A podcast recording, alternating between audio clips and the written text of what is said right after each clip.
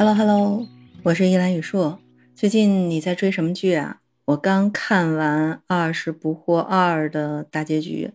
应该说，这《二十不惑二》比《二十不惑一》在豆瓣上的评分要高出很多。因为《二十不惑一》实际上它的这个豆瓣评分才六点三分。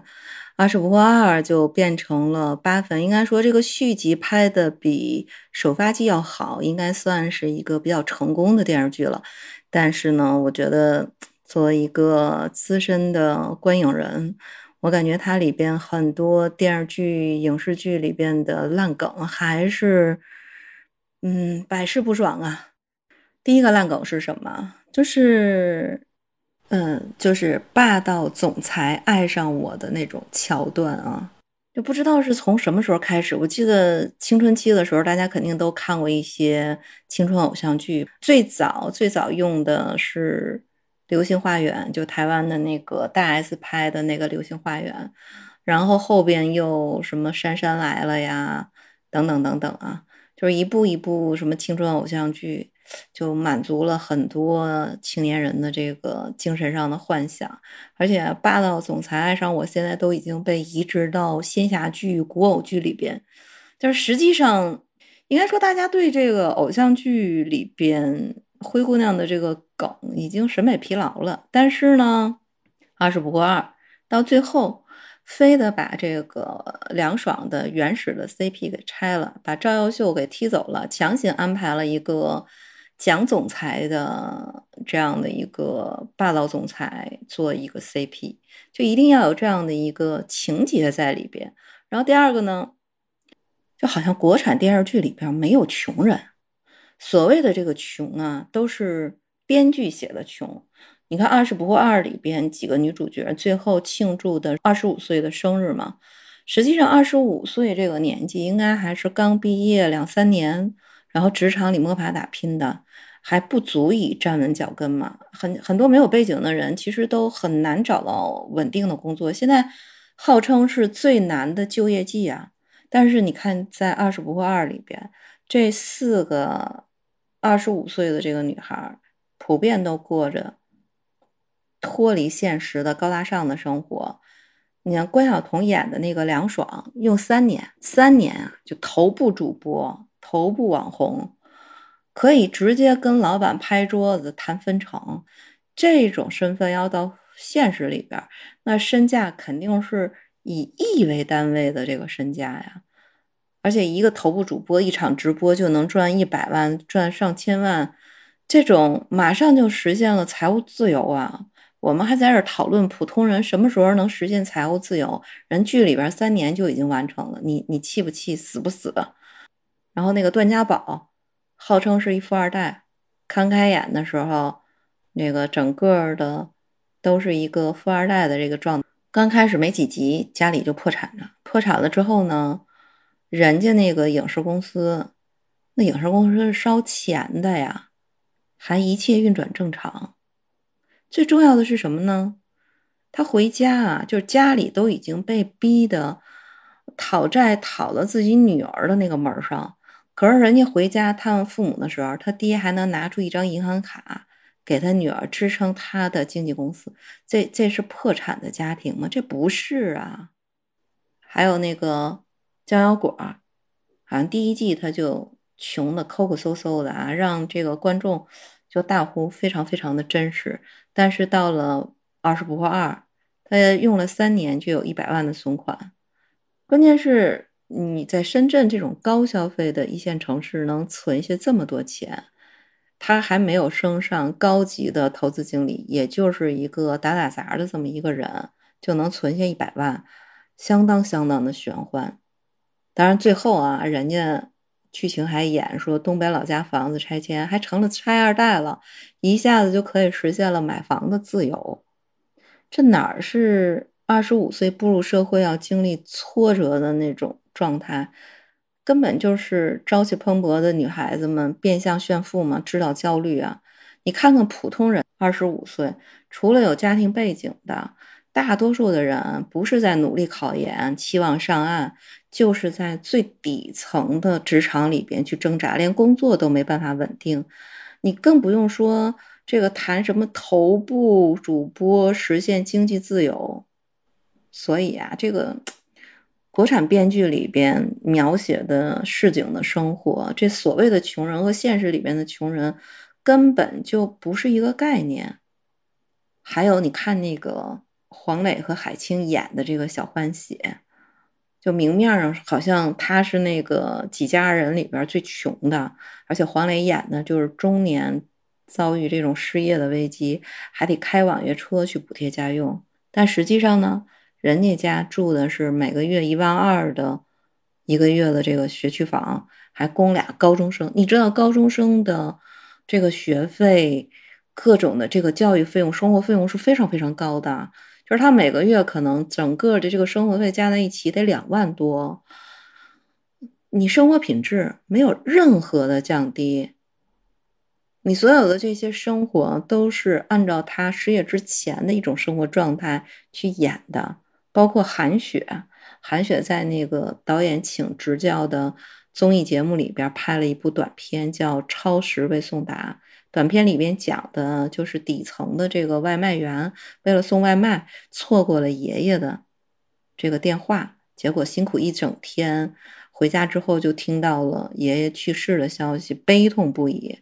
韩雪对自己诠释的这个底层生活相当相当满意，自我感动到声泪俱下。结果剧情里边，他导出来的外卖员住八千一个月的精装修的房子，有吉他，有书架，而且。居然每天啊要求只配送二十八单，这个接单量养活自己都成问题，你更不要说说八千一个月的高档的住宅。就最痛苦的就是我们的编剧一边在这卖惨，拿这个各种被虐的生活的挫折来博这个观众的这个同情。一边卖着穷的这个情怀，然后一边说自己如何的接地气，一边又用那种不切实际的剧情，让我们这些观众难以这个入戏。你就会，你你整个的一个感觉就是，你看那个剧里边，就各种悲惨的穷困的这种生活，你感受不到说。我在贫困的这个基础线上，在努力的挣扎，然后努力的拼搏，最后改变了人生。你不是，其实你感觉的都是过着一种高大上的这个人生，然后说着这个穷的这个理念，然后卖穷的这个情怀。反正我看着就是特别特别的难受。那都说到这儿了啊，这这么烂的这个片，怎么还有一堆人看啊？说实在话。第一，这事儿呢，就是一打发时间的这个事儿。所有的这个全体娱乐，所有的都是这种娱乐化的这样的大的一个时代背景。我们实际上很多人就是为了消磨时间看电视剧。你消磨时间看的电视剧，你需要满足什么条件？那肯定要长啊！你你为什么要看电视剧？因为电视剧你最少你你也有。三十多集、四十多集吧，你好说不说的那个上下部一拍还五六十集，而且剧情还简单，你生活题材大部分都是那种狗血的，一点都没有超出你预料之外。你觉得自己在里边你都能当编剧。历史题材呢，肯定得是八卦野史，能接地气的感觉，就是现代的生活换上了古装。就是你你这么做呢？你保证看的时候不费脑子，而且不看上一集的时候啊，跳着看下一集也不影响什么。那第二个呢，这也是出于一种社交的需要。你想啊，你身边的朋友其实都是在讨论某一个这样的一个话题，然后当然你也希望自己成为这种圈子里边传播信息的一个。一个人物，而且你通过传播这样大家共同认可的这种信息，去加强自己和别人之间的这样的一个关联，这也是一种社交的这种需要。然后第三个呢，跟原著的影响力和明星的流量有非常非常大的关系。你看这几年在影视圈就非常非常流行把以前的网文经典小说改编成电视剧。最大的好处是什么？因为它自带流量，很多原著粉儿会为这个电视剧买单，甚至呢，很多人一边追着剧，一边原著粉儿在屏幕上、弹幕上去敲说原文是什么什么样的情节，然后给你透露出来说，哎，这个。原文小说是这么写的，原文的小说结局是这样的，然后你就会对这个电视剧未来改编的走向产生了一种新的这个期待，甚至比如说，你看《斗破苍穹》，当时也是一个男频的玄幻小说，当年也风靡网文界，很多这个年轻气盛的男生都看过这个书，所以就算是。剧版《斗破苍穹》拍的再烂，还是有很多原著粉在看，这是一种情怀。然后另外一个呢，这剧里边很多的主演都是九零后的明星，就演这个萧炎的吴磊，三十弟弟，炙手可热的小鲜肉啊；演那个萧薰儿的林允是著名的星女郎，包括小医仙李沁也是新生代的实力小花。还有最近演的一部古偶剧叫《星汉灿烂》，那里边也是很有名的一个网文小说啊，是那个《知否知否，应是绿肥红瘦》的那个，嗯，姊妹篇，就是一个很有名的这个网文的作家，这个小说改编成的也是第二部这样的一个电视剧，然后里边其实男主角也是。三十弟弟，人家已经演男主了。当时《琅琊榜》的时候，还只是那个胡歌旁边那一个小侍者。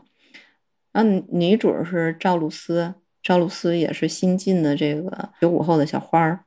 实际上，很多时候是因为去追明星，去看这个明星，才去看这些所谓的我们都觉得一堆烂梗的这个电视剧。说实在话，真的是。一边吐槽这些烂梗的烂片儿，然后一边呢又在追这样的一个剧，是很多人的一种现实的生活状态。其实我们通过我们自己的生活看到的世界，真的是片面的。有能力的可以到处走一走、看一看，有耐心的可以看看书。可更多的很多的人其实是被局限在自己的小环境里边。影视剧可以让我们看到不一样的世界、不一样的生活。十几二十年前的影视剧很多都是在探讨一些深层次的社会问题，比如家暴，比如性侵，比如农民工，比如裸婚、蜗居等等等等，也。不说它质量到底有多好啊，至少还是有心的想去表达一些态度。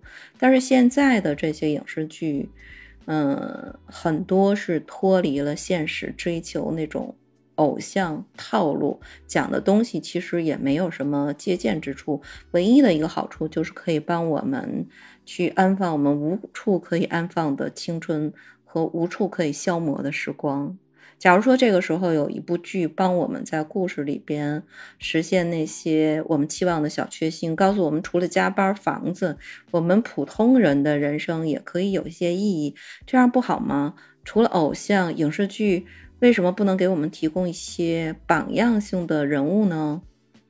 那我希望未来的影视剧能够除了给观众幻想刺激。更多的是能够通过影视剧代表的这个文化的符号，给我们普通人更多的希望和动力。好，今天的节目就到此结束，我们下期节目再见。